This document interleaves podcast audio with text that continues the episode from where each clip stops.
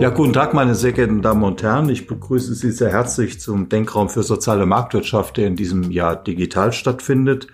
Der Denkraum Soziale Marktwirtschaft ist eine Entwicklung der Frankfurter Allgemeinen Zeitung und des IFOC-Instituts und wir werden maßgeblich unterstützt von der Deutschen Post, deren Vorstandsvorsitzenden Dr. Frank Appel ich äh, sehr herzlich als meinen Gesprächspartner begrüße. Guten Tag, Herr Appel. Guten Tag, Herr Braunberger. Ja, es freut mich, äh, dass wir in so komplizierten Zeiten auch miteinander sprechen können. Meine erste Frage wäre, treffe ich Sie jetzt im Büro an oder im Homeoffice?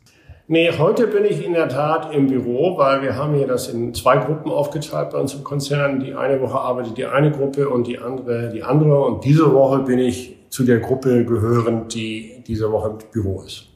Hm. Wie haben sich denn abgesehen von diesem wöchentlichen Wechsel Ihre Arbeitsbedingungen verändert? Sie reisen wahrscheinlich sehr viel weniger als früher. Ja, ich reise gar nicht eigentlich mehr momentan, sondern ich bin entweder hier im, im Posttower oder eben zu Hause.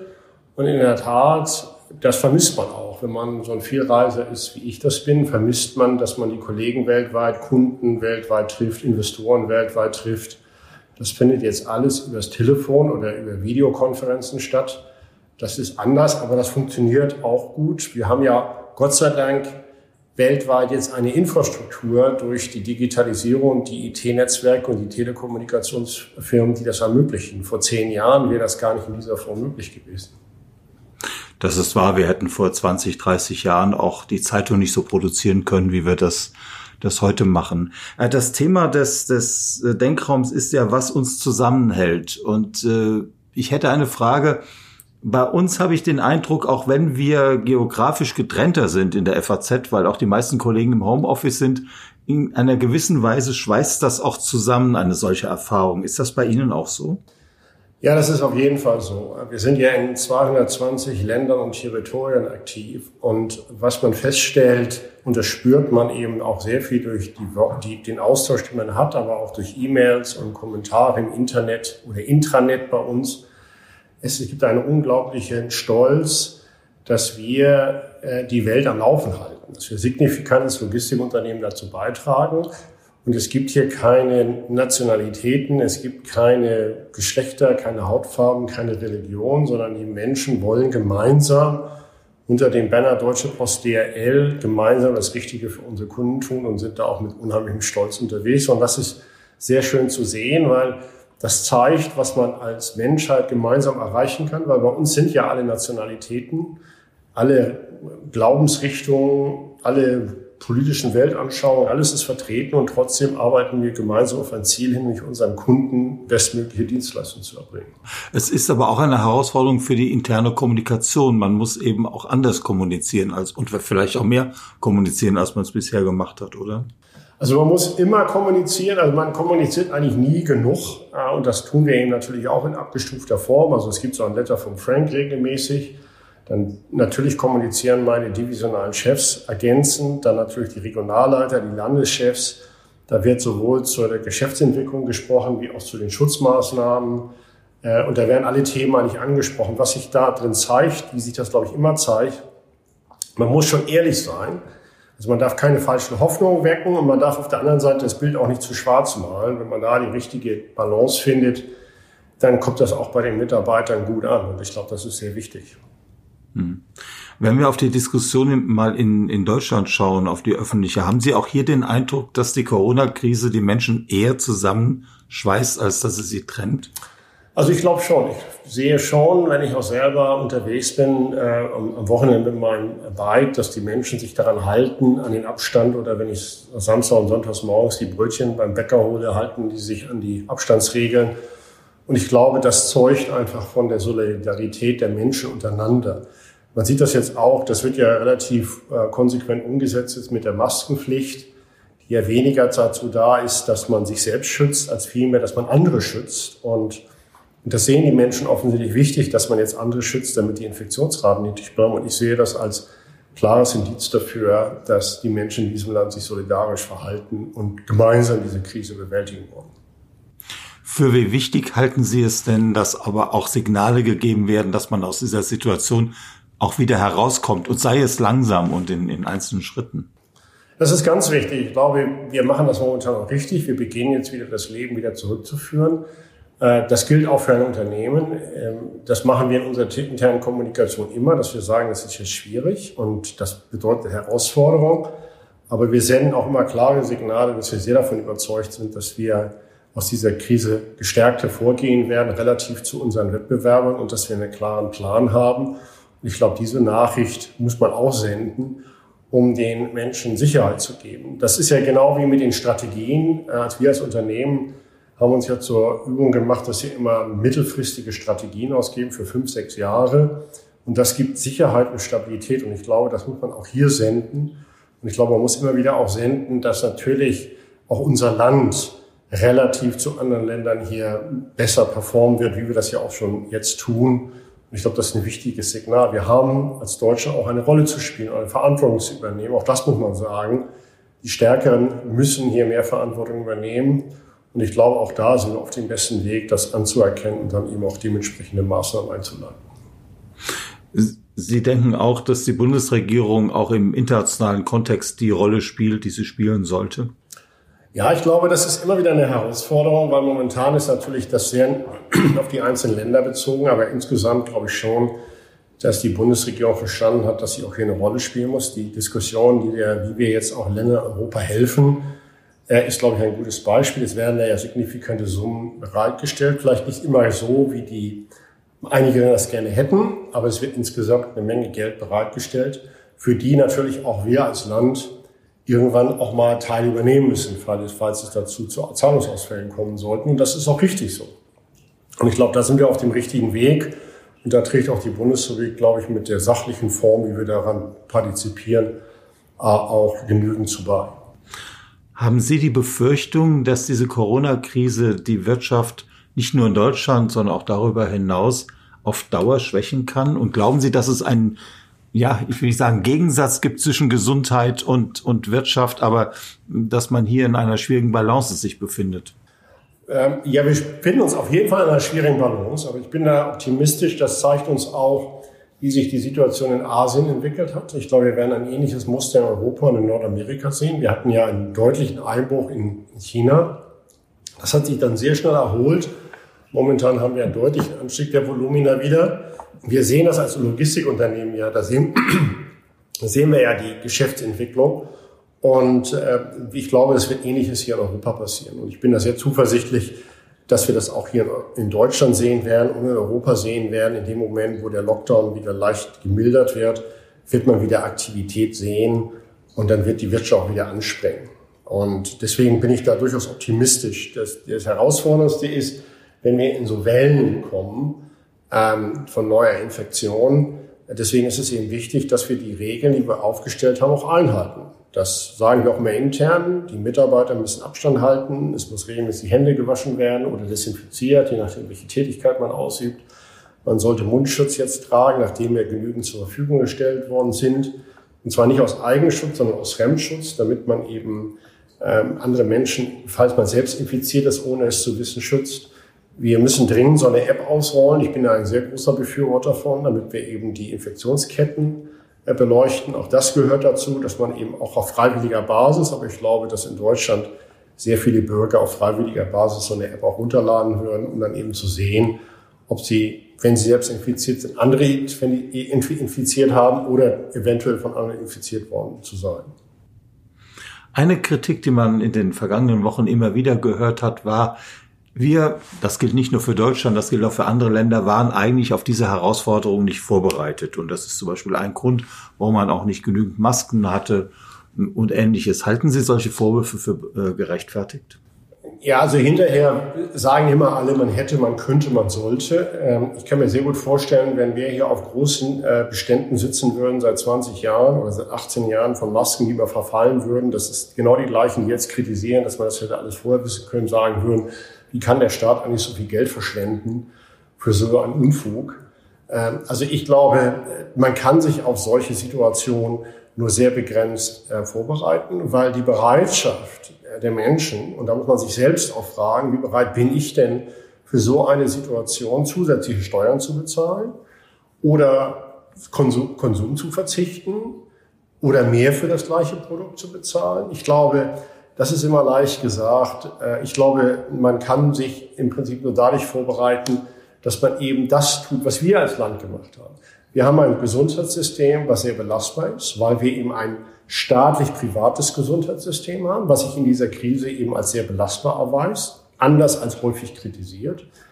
Die ähm, ähm, Nullverschuldungs- äh, oder eben die schwarze Null oder rote Null, wie man sie das nennen, zeigt, dass das jetzt Deutschland sehr robust macht. Wir haben die Steuern nicht gesenkt, sondern wir haben die Unternehmen und die, äh, die Steuerzahler und auch die Spitzensteuerzahler nicht entlastet, sondern haben sie weiterzahlen lassen. Das hat dazu geführt, dass Deutschland jetzt eben einen erheblichen Hebel hat, um was für dieses Land und darüber hinaus, über dieses Land hinaus was zu tun, weil es eben die Finanzkraft hat. Äh, deswegen haben wir vieles richtig gemacht. Das sind die Dinge, die man tun kann, weil man so eine Krise niemals vorhersagen kann und man kann sich da auch nicht ultimativ darauf vorbereiten. Diejenigen, die sich daran kritisieren, die sollen selber sagen, wie sie sich selbst vorbereitet haben. Wir als Unternehmen haben uns vorbereitet. Waren wir jetzt hier besser vorbereitet als die Staaten? Das weiß ich nicht. Wir haben aber mit Agilität agiert, so wie das die Länder momentan auch tun. Wir haben eben sehr schnell Maßnahmen eingeleitet, um das zu tun. Deswegen gehöre ich nicht zu den Menschen, die das kritisiert, sondern die einfach sagt, das ist verdammt schwierig und wird auch von niemandem gewollt und auch nicht bezahlt, sondern muss eben die Basisarbeit leisten. Das gehört für den Staat, dass man seine Haushalte in Ordnung bringt, dass man Strukturen schafft, wie das Gesundheitssystem, was belastbar ist, auch in einer Krisensituation. Das schafft Resilienz und das ist viel wichtiger, anstatt dass man sich für alle eventuellen vorbereitet. Und das Gleiche gilt für ein Unternehmen. Auch wir haben ja, gut gehaushaltet, wir haben eine solide Bilanz, wir haben solide Liquidität, wir haben einen klaren Plan, wir wissen jetzt, was wir tun müssen. Und das sind die, eigentlich die vorbereitenden Schritte, die man tun kann. Auf so eine Krise kann man sich in dieser Form nicht vorbereiten. Äh, und deswegen die Kritik halte ich für nicht richtig. Äh, und die, die die Kritik äußern, sollten dann mal tun, ob sie dann in ihrem eigenen Verantwortungsbereich dann auch eben auf diese Krise optimal vorbereitet waren. Wie groß sehen Sie denn die Gefahr, dass äh, die Beschäftigung, die notwendige Beschäftigung mit der Corona-Krise und ihrer Folgen uns auch von anderen Themen ablenkt oder uns nicht die Ressourcen gibt, andere Themen zu verfolgen. Die Deutsche Post hat ja ganz aktuell mit einer äh, Zahl anderer Unternehmen sich zum Petersberger Klimadialog geäußert und auch zur internationalen Dimension von Klimapolitik. Kann es sein, dass Klimapolitik vielleicht künftig nicht mehr die Beachtung findet, die sie vor Corona hatte? Ja, man kann das ja äh, schon sehen, wie wenig über dieses Thema gesprochen wird. Deswegen besteht die Gefahr. Deswegen darf man insbesondere als großer Arbeitgeber, aber auch als Land sich da nicht von beirren lassen. Wir werden natürlich unsere ähm, Reduktionsmaßnahmen, um den CO2-Footprint zu reduzieren, nicht sein lassen, sondern wir werden weitermachen. Ich glaube, auch als Land kann man, wenn man jetzt Konjunkturprogramme auflegt, wenn die erste Phase vorbei ist, und dann wird es sicherlich Konjunkturprogramme geben, kann man die auch so steuern, dass man das, was das eine mit dem anderen verbindet, nämlich Nachfrage zu generieren und gleichzeitig auch was Gutes für die Umwelt, dass man das fördert. Ich glaube, deswegen muss man darauf sehr genau achten. Das ist immer nicht so einfach erklärbar, weil natürlich momentan die Pandemie alles andere überwiegt. Äh, man darf aber dabei nicht die Langfristigkeit außer Auge verlieren. Das haben wir auch in diesem Appell von der Wirtschaft ja auch gesagt. Man sollte jetzt dieses, diese Herausforderung nutzen, um eben Programme aufzusetzen, um die Wirtschaft zu stärken, die eben das eine mit dem anderen verbindet. Und das kann man, glaube ich, und das sollte die Politik auch tun. Aber besteht nicht ganz generell die Gefahr, dass die Staaten sich auch finanziell übernehmen, wenn man versucht, ähm, alle zu retten, äh, eine Wirtschaft wieder in Gang zu bekommen, noch weitere Projekte zu finanzieren. Auch die Ressourcen äh, sehr, sehr reicher Staaten wie Deutschland sind ja letztlich endlich. Ja, also da besteht momentan in der Tat die Gefahr, äh, dass ähm, man versucht, alles zu lösen und gleichzeitig zu lösen und es keine Limitation gibt. Es muss ja irgendwann jemand für diese Dinge bezahlen das wäre wird die nächste Generation insbesondere sein. Deswegen muss man hier, man kann nicht alles machen. Ja, und es wird auch Unternehmen gehen, die in dieser Situation pleite gehen. Ähm, das ist sehr bedauerlich, aber das ist eben so leider, weil wir können nicht jedes Unternehmen auffangen. Manche Unternehmen sind ja auch von vorher in einer schwierigen Situation gewesen. Und da muss man auch einfach akzeptieren, dass der Markt schon vorher gezeigt hat, dass diese Unternehmen nicht leistungsfähig genug sind, um, um letzten Endes zu überleben. Wenn wir versuchen, alle zu retten, dann wird uns das nicht gelingen, sondern wir werden einen viel größeren Kollateralschaden auf Dauer erzeugen. und das ist natürlich schwierig für einen Politiker, weil wer ist der Richter? Wer stellt sich hin und sagt die ja und die nicht? Und das ist sehr, sehr schwierig. Deswegen beneide ich die Politik momentan nicht in dieser Situation. Äh, wir sprechen natürlich auch als Chef eines Unternehmens, das eben sehr solide finanziert ist und in einer sehr starken Position ist, weil wir eben gebraucht werden. Deswegen geht unser Geschäft weiter. Aber nichtsdestotrotz habe ich auch gleichzeitig ein, die Sicht des Bürgers. Und die Sicht des Bürgers ist, es kann nicht sein, dass jedes Unternehmen ähm, äh, aufgefangen wird, weil man muss ja natürlich auch schon die Frage stellen, wenn nach einem Monat Unternehmen schon nicht mehr zahlungsfähig sind, wie kann das sein? Was haben die Unternehmen eigentlich vorher gemacht, wenn sie nach einem Monat nicht mehr zahlungsfähig sind? Und äh, die kann man nicht alle auffangen. Und da gibt es solche und solche. Und deswegen ist insgesamt es richtig, dass solche Dinge zur Verfügung gestellt werden. Aber die Hoffnung zu haben, dass alles anschließend genauso ist wie vorher und dass niemand äh, sein Unternehmen verloren hat oder äh, äh, Mitarbeiter ihren Arbeitsplatz verloren haben, das ist Utopie, das wird nicht funktionieren. Arbeiten auch Sie mit äh, Unternehmen zusammen, die sich in großen Schwierigkeiten befinden? Ja, das ist natürlich von uns außen immer nur nicht einzuschätzen. Wir gucken natürlich sehr genau darauf, dass unsere Rechnungen bezahlt werden, weil wir natürlich keinen Dominoeffekt haben wollen. Wenn wir eine Dienstleistung erbringen, dann achten wir darauf. Bisher ist das Gott sei Dank noch nicht eingetreten, aber es wird sicherlich auch eintreten, dass, ähm, dass wir Unternehmen sehen, die leider in die Insolvenz gehen und wir dann Zahlungsausfälle haben werden.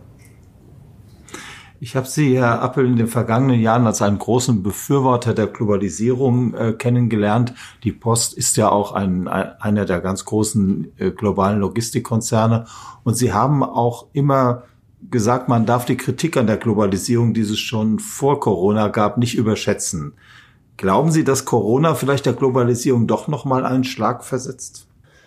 Nein, ich glaube das nicht, dass das passiert wird. Jetzt am kurzen Ende werden wir natürlich Einschränkungen sehen im Welthandel, aber es liegt eher daran, dass die Wirtschaft insgesamt nicht wächst. Wir haben einfach so viele Vorteile davon. Und Sie können das auch sehen.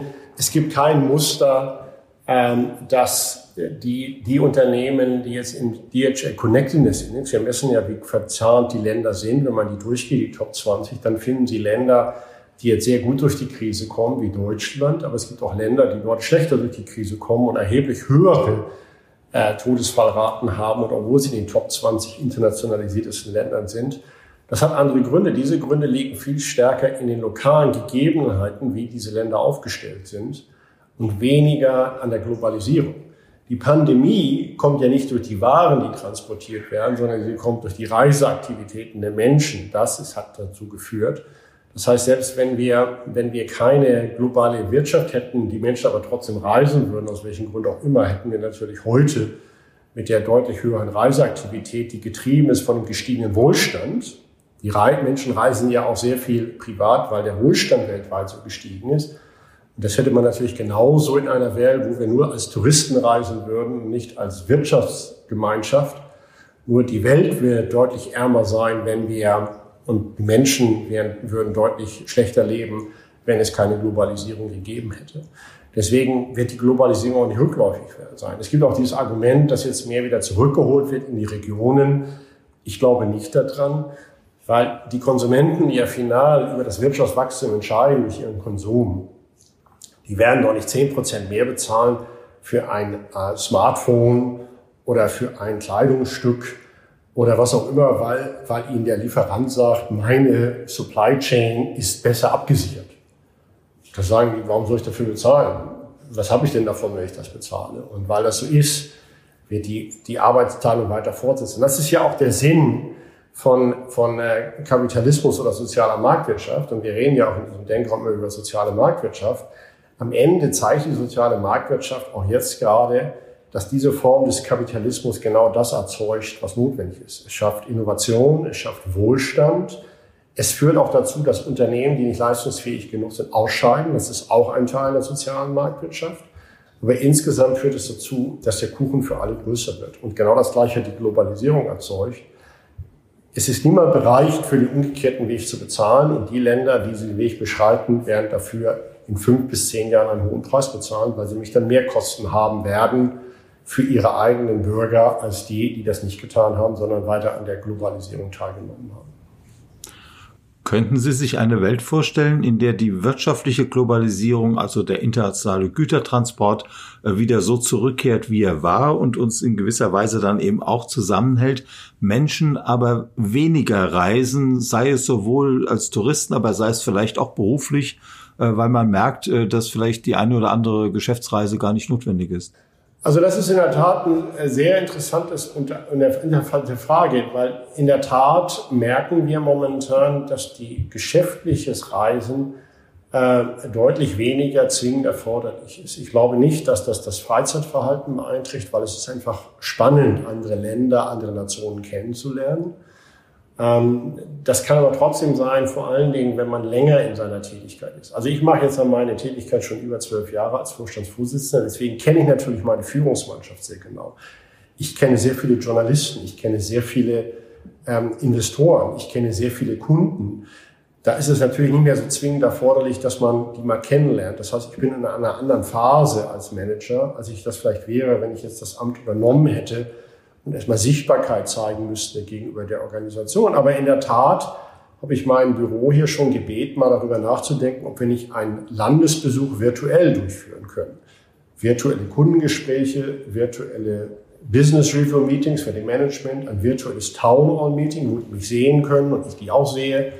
Auch über sowas denken wir nach und deswegen kann es durchaus sein, dass die Reisetätigkeit geschäftlich deutlich reduziert wird, aber mein private Interesse, andere Länder kennenzulernen, wird davon nicht beeinträchtigt sein.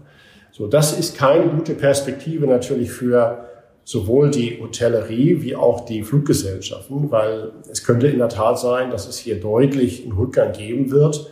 Und das ist ja auch die Sorge, die wir momentan haben, um Infrastruktur, nämlich Fluggesellschaften, die eine wichtige Infrastruktur darstellen in vielerlei Hinsicht, wie das mit denen weitergeht. Und die sind in einer ganz anderen Situation, als es eben eine Gesellschaft wie wir sind, die eben logistische Dienstleistungen für Waren erbringt. Ähm, aber Sie fühlen sich äh, etwa durch die Schwierigkeiten, die die Luftfahrt hat, nicht in Ihrem Geschäftsmodell bedroht? Nein, wir sind uns da nicht bedroht. Wir sind ja selber, kontrollieren ja über unsere Expressgesellschaft sehr viele eigene Flugzeuge, äh, mit denen wir die Waren transportieren können. Und wir sind auch als große Spedition, haben wir natürlich sind wir bevorzugter Partner von Cargo-Fluggesellschaften, die natürlich dann mit uns gerne zusammenarbeiten, weil sie auch von uns eine langfristige Geschäftsbeziehung erwarten.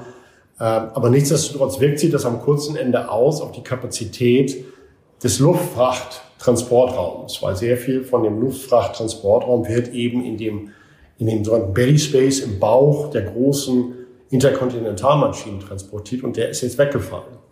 So, der wird sich wieder erholen, aber die Frage ist eben bis auf welches Niveau. Und ähm, das wird man dann eben sehen müssen. Deswegen hat das weniger eine Auswirkung auf unser Geschäft, mehr als die Kapazität. Die Preise sind eben massiv gestiegen. Und natürlich reden wir da auch mit unseren Kunden darüber. Wenn die Preise dafür gestiegen sind, müssen wir natürlich auch die Preise für unsere Kunden erhöhen. Herr Appel, lassen Sie uns doch noch einmal nach Deutschland zurückkehren und zur, zur sozialen Marktwirtschaft. Glauben Sie, dass auch als Folge der Krise das Ansehen der, der, sozialen Marktwirtschaft in Deutschland zunimmt? Dies vielleicht auch angesichts einer Wahrnehmung, dass viele Menschen soziale Marktwirtschaft gleichsetzen mit Neoliberalismus, mit Kapitalismus und das wird eigentlich im Moment eher kritisch gesehen. Ja, das ist die grundsätzliche Herausforderung. Wenn Sie sich das eben anschauen, was die Geschichte zeigt, dann hat die soziale Marktwirtschaft oder auch der Kapitalismus, das ist ja ein anderes Wort für einen Kapitalismus, einen Kapitalismus. Das Wort Kapitalismus darf man ja in Deutschland fast nicht in den Mund nehmen, weil das irgendwie etwas Böses ist, hat in der Tat zu einem sehr hohen Lebensstandard der Menschen geführt. Ähm, und nicht ein Mechanismus der Regulierung äh, anbetrifft. Selbst China hat ja im Geschäftsleben einen, ich glaube, einen neoliberalen Kapitalismus mehr als wir in diesem Land. Und das hat auch dazu geführt, dass es China heute wirtschaftlich deutlich besser geht. Und die Kombination mit einer Demokratie, wie wir es in Deutschland haben, ist eine sehr gute Situation. Diejenigen, die jetzt rufen, dass der Staat das alles besser regeln kann, stellen die Hypothese auf, dass einige wenige besser wissen, was für ein Land gut ist, als der Markt. Und das wird immer wieder behauptet, aber es gibt dafür kein erfolgreiches Modell. Es gibt in Europa kein erfolgreiches Modell, was bewiesen hat, dass wenige Menschen, die sagen, ich weiß, wie es geht, das nennt man immer Neudeutsch äh, Sozialismus, die wissen besser, wie es geht. Und das hat in keinem Land, in dem es europaweit äh, probiert worden ist, hat zu einem besseren Lebensgefühl geführt. Auch wir haben in Deutschland, und das ist ein schönes Beispiel, im Gesundheitssystem eben kein staatliches Gesundheitssystem. Manch anderes Land in Europa tut sich momentan relativ schwer mit einem rein staatlichen System, was über Steuern finanziert wird, wie das in Großbritannien ist. Das, der, die Stressbelastung in Großbritannien ist für das Gesundheitssystem signifikant höher als in Deutschland.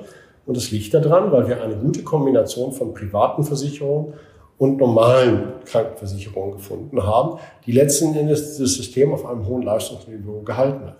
Das ist soziale Marktwirtschaft at its best. Es ist eben kein Direktismus, es ist kein Staat, der alles regelt. Ja, es gibt staatliche Eingriffe, das ist auch richtig, aber am Ende ist das ein teilweise privatwirtschaftlich organisiertes System.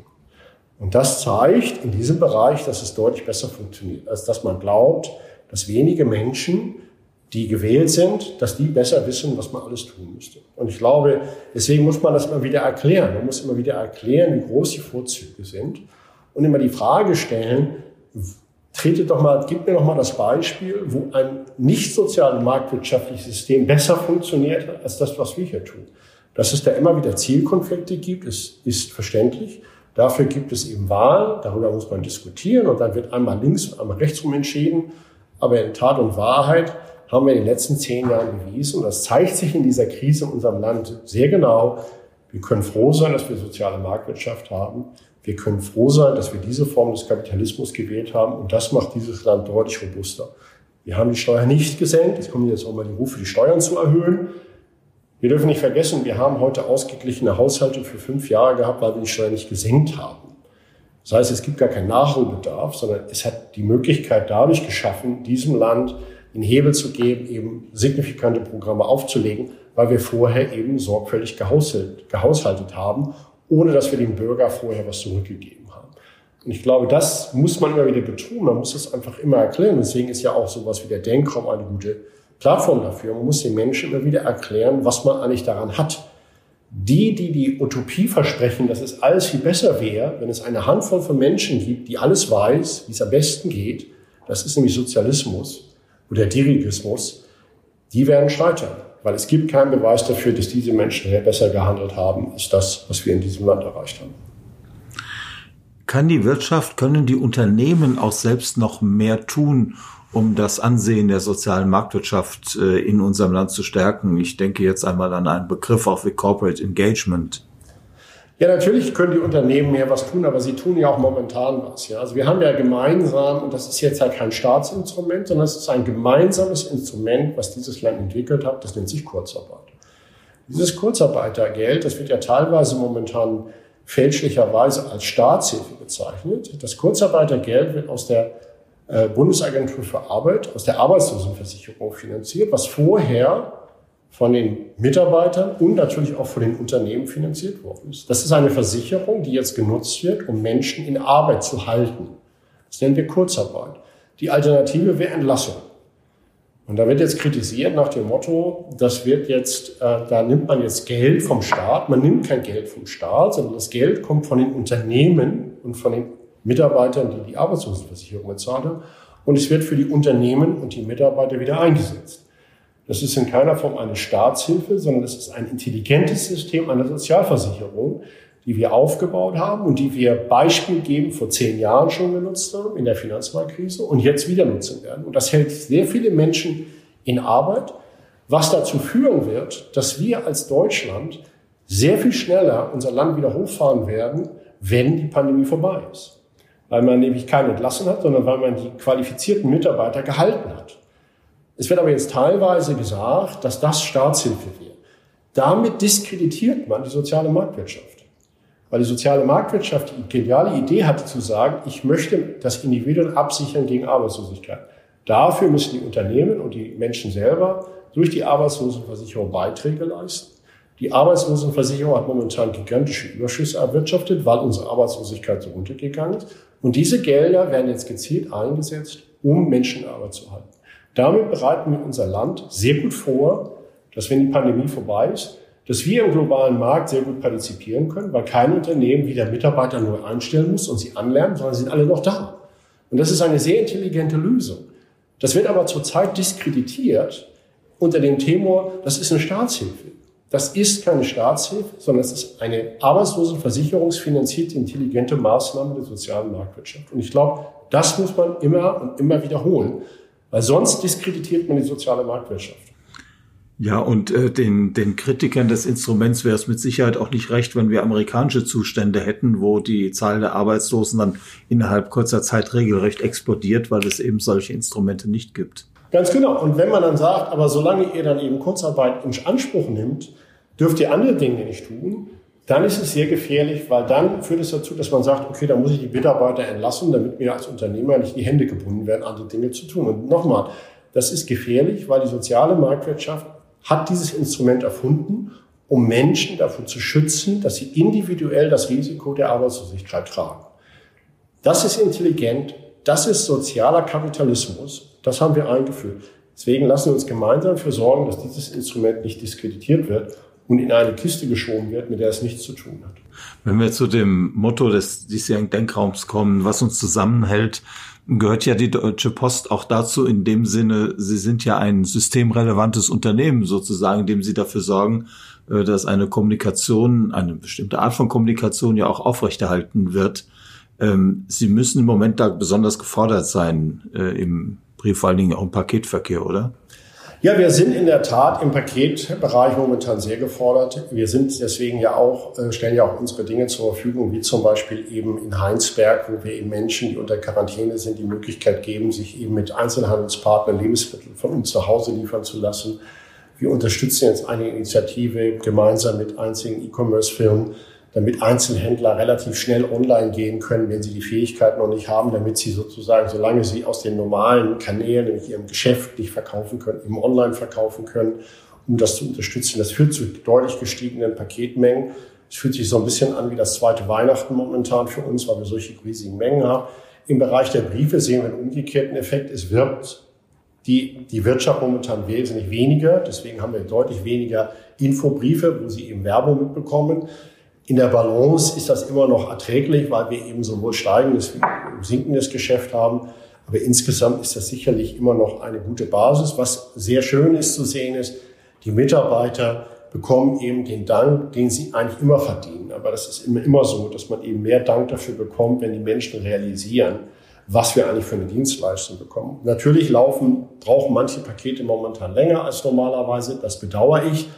Aber es gibt sehr viele Menschen, die dann eben sagen, sie freuen sich, dass überhaupt ihnen jemand die Pakete in dieser Situation bringt.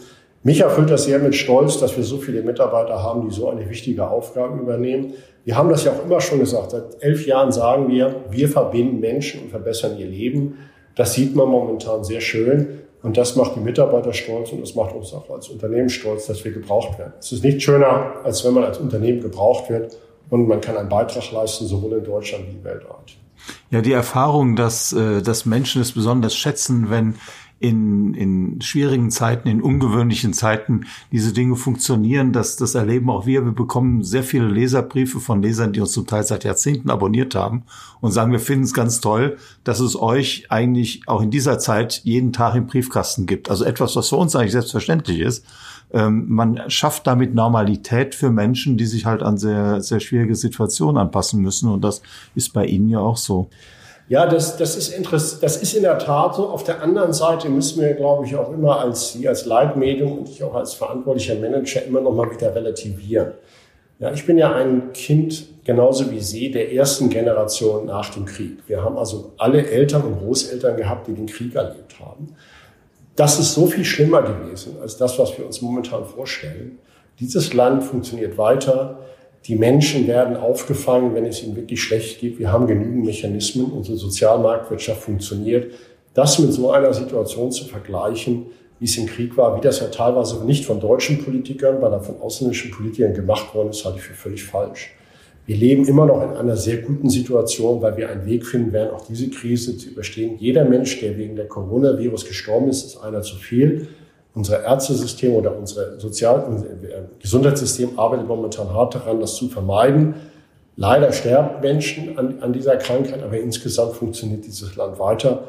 Und ich glaube, darauf sollten wir immer wieder hören und das sollte man auch nach vorne sagen. Wir werden auch dieses, dieses Land wird gestärkt aus dieser Krise hervorgehen. Und das werden wir gemeinsam schaffen als eben Bevölkerung dieses Landes. Und darauf können wir, glaube ich, auch stolz sein. Und das sollten wir immer sehen und nicht immer sagen, es ist alles so schrecklich, es ist alles so schrecklich. Viele Menschen werden momentan gebraucht und viele Menschen sind auch sehr unternehmerisch tätig. Wir sehen das ja mit den Einzelhändlern, die jetzt online verkaufen, mit eben Mitarbeitern aus bestimmten Berufen, die ihre Tätigkeit nicht wahrnehmen und dann eben den Bauern bei der Ernte helfen oder anderen Tätigkeiten nachgehen, bei uns arbeiten als Paketzusteller. Die Menschen reagieren da sehr agil, nachdem sie sich an die Situation gewöhnt haben. Und das ist der richtige Geist. Das gilt übrigens genauso für Digitalisierung. Das Ganze hat immer was damit zu tun, was zwischen den beiden Ohren stattfindet. Wenn man offen ist für die Herausforderung, und das ist eine massive Herausforderung, wenn man aber als einzelner Mensch offen dafür ist, dann wird man auch damit einigermaßen umgehen können. Wenn man natürlich sagt, das ist alles ganz schrecklich und sich in sein Schneckenhaus verzieht, dann trifft es einen umso härter. Und ich glaube, das ist ganz wichtig, dass wir das, Sie als Leitmedium und ich auch eben auch als Manager, ich sage das intern immer, ja, es ist schwierig, wir werden das schon gebacken bekommen, weil wir eben als, als Unternehmen stark aufgestellt sind. Ich glaube, da müssen wir die Menschen auch mal wieder rückversichern. Das macht die Bundesregierung, glaube ich, momentan auch gut. Und ich bin da auch sehr beeindruckt, wie die Bundesregierung mit den Bundesländern zusammenarbeitet. Ich würde mir häufiger wünschen, dass wir so schnelle Entscheidungen bekommen zwischen Bundes, Bundesländern und, und dem Bund, ähm, dass dann teilweise darüber diskutiert wird und kritisiert wird, auch in den Medien, dass man sich da mal streitet. Das halte ich für völlig unverhältnismäßig. Es ist gut, dass sich die Bundesländer und der Bund streiten, weil das führt typischerweise zu einer besseren Lösung. Wenn alle sowieso immer noch sagen, ich wusste sowieso schon, wir sind uns alle einig, dann habe ich Zweifel daran, dass das die richtige Lösung ist. Es muss gestritten werden und es ist gut, dass gestritten wird. Und das sollte manchmal eher gefeiert werden in den Medien als kritisiert werden. Also wenn ich teilweise sehe, wie dann darüber gestritten wird, warum der Herr Laschet mich ja dem Herrn Söder gestritten hat oder ob er sich gestritten hat, dann muss ich sagen, ich verstehe das nicht. Es ist gut. Ich weiß nicht, ob die sich gestritten haben. Aber wenn die sich über den richtigen Weg gestritten haben, ist das nicht schlecht, sondern es ist gut. Das ist der Sinn von Demokratie. Und das ist insbesondere in so einer Situation, wo der Weg nicht ganz klar vorgezeichnet ist, sinnvoll, dass die Politiker untereinander sich auseinandersetzen, diskutieren, um dann die richtige Lösung zu finden. Es ist auch nicht verkehrt in so einer Situation, dass die Bundesländer über unterschiedliche Wege gehen, wie das Land wieder hochgefahren wird, weil man damit lernt. Das Schlimmste wäre auch, wenn alle das Gleiche machen und es funktioniert nicht. Dann haben wir ein richtiges Problem. Wenn wir aber Teile sehen, wie es denn gut geht und andere Teile, die es nicht so gut geht, dann können die Teile, wo es nicht so gut funktioniert, vielleicht auf den anderen Weg gehen. Deswegen ist Vielfalt manchmal gut. Dass das immer gesagt wird, ihr seid euch nicht einig, halte ich für falsch. Man muss vielmehr sagen, es ist gut, dass das gemacht wird, weil keiner von uns, weder die Politiker, noch die Manager, noch die Medien wissen, wie es denn genau richtig sein wird. Wir müssen es ausprobieren und da ist eben manchmal auch was dabei, was vielleicht nicht auf Anhieb funktioniert. Und deswegen muss man da unterschiedlicher Meinung sein und da muss man diskutieren und da muss man es eben aber auch konsequent umsetzen, was man entschieden hat. Ja, so wird neben der sozialen Marktwirtschaft eben möglicherweise auch der deutsche Föderalismus äh, als, als ein Gewinner aus, aus dieser Krise ähm, herausgehen. Wie lange, Herr Appel, glauben Sie, denn müssen wir uns noch mit größeren Einschränkungen beschäftigen? Also ich glaube, wir werden jetzt sehen, dass der erste Schritt gut funktioniert hat. Ich bin da sehr zuversichtlich. Das hängt eben sehr daran, dass eben die Menschen in der Tat das Social Distancing weiter behalten, die Masken tragen. Wenn das durchgesetzt wird, dann werden wir weiter sinkende Infektionszahlen sehen. Da bin ich sehr optimistisch. Äh, der Sommer wird ein Übriges tun. Äh, es ist ja nicht, kommt ja nicht von ungefähr, dass im Sommer immer, wir immer weniger auch Grippeerkrankungen haben. Das hat was damit zu tun, dass eben die Menschen mehr draußen sind, mehr Sonneneinstrahlung hilft, nicht zu, zu desinfizieren, aber natürlich das Immunsystem zu stärken. Und aus dem Grunde bin ich zuversichtlich, dass wir einen positiven Trend sehen werden und wir in weiteren Schritten das Land systematisch wieder hochfahren können. Ich bin da sehr optimistisch. Es ist wichtig eben, dass wir dann Medikamente und eben Impfmittel finden. Da gibt es ja momentan alle Hypothesen zwischen drei Monaten und 18 Monaten. Das wird man sehen. Aber ich glaube, wir sollten uns schon mit dem Gedanken anfreuen, wenn wir keine Mittel finden und auch keinen Impfstoff finden, dass das nächste Wintersemester nochmal eine Herausforderung sein wird. Umso wichtiger ist, dass wir die Maßnahmen, die wir jetzt eingeleitet haben, nicht vergessen, dass wir uns weiter daran halten und nicht sagen, wenn wieder das Leben normal ist, ist es alles wieder vergessen und es ist schon alles wieder gut, sondern wir müssen uns darauf vorbereiten, dass es nochmal Rückschläge geben wird. Am kurzen Ende bin ich in der Tat Optimist. Das bestärkt mich auch, was wir in Ländern wie Süd, äh, Südkorea, in, äh, in China gesehen haben. Da haben sich die Menschen eben an diese Regeln gehalten. Die App wäre sehr hilfreich, wenn wir damit eben Infektionsketten sehr schnell identifizieren können. Das Testen wäre sehr gut, wenn man das jetzt mehr machen würde, was geht. Auch da könnten wir als Unternehmen eine, Leistung, eine Dienstleistung erbringen, weil wenn wir Wahlunterlagen hin und her schicken können, können wir natürlich auch Testkits hin und her schicken in relativ einfacher Form. Auch das kann man alles machen. Ich glaube, da sind wir jetzt auf dem richtigen Pfad und dann werden wir jetzt sehen, dass sich das über die nächsten Wochen sehr schnell beruhigen wird und wir dann doch einen ganz relativ normalen Sommer haben werden. Ich weiß, da gibt es auch ganz andere Stimmen. Ich bin da aber ein Optimist, weil ich beeindruckt bin, wie schnell die Kurve jetzt abgeklungen hat, weil die Menschen sich an die Regeln gehalten haben. Und das sollte uns zuversichtlich stimmen. Wir müssen uns immer wieder selber daran erinnern, dass wir uns an die Regeln halten. Wenn wir das tun, dann werden wir einen relativ schnellen Aufschwung auch in diesem Land wiedersehen. Wenn Deutschland Aufschwung hat, werden viele europäische Länder mitgezogen werden und deswegen werden wir eine relativ schnelle Erholung sehen, glaube ich, in den nächsten Wochen. Apple, diese äh, zuversichtliche Einschätzung ist eigentlich das schönste Schlusswort, das wir für unser Gespräch finden können. Ich danke Ihnen sehr, äh, dass Sie für dieses Gespräch zur Verfügung gestanden haben und ich freue mich auf den Denkraum, der am 5. Mai stattfinden wird. Vielen Dank. Ja, vielen Dank, Herr Braunberger, für die Zeit und ich freue mich auch schon auf den 5. Bis dann. Thank you.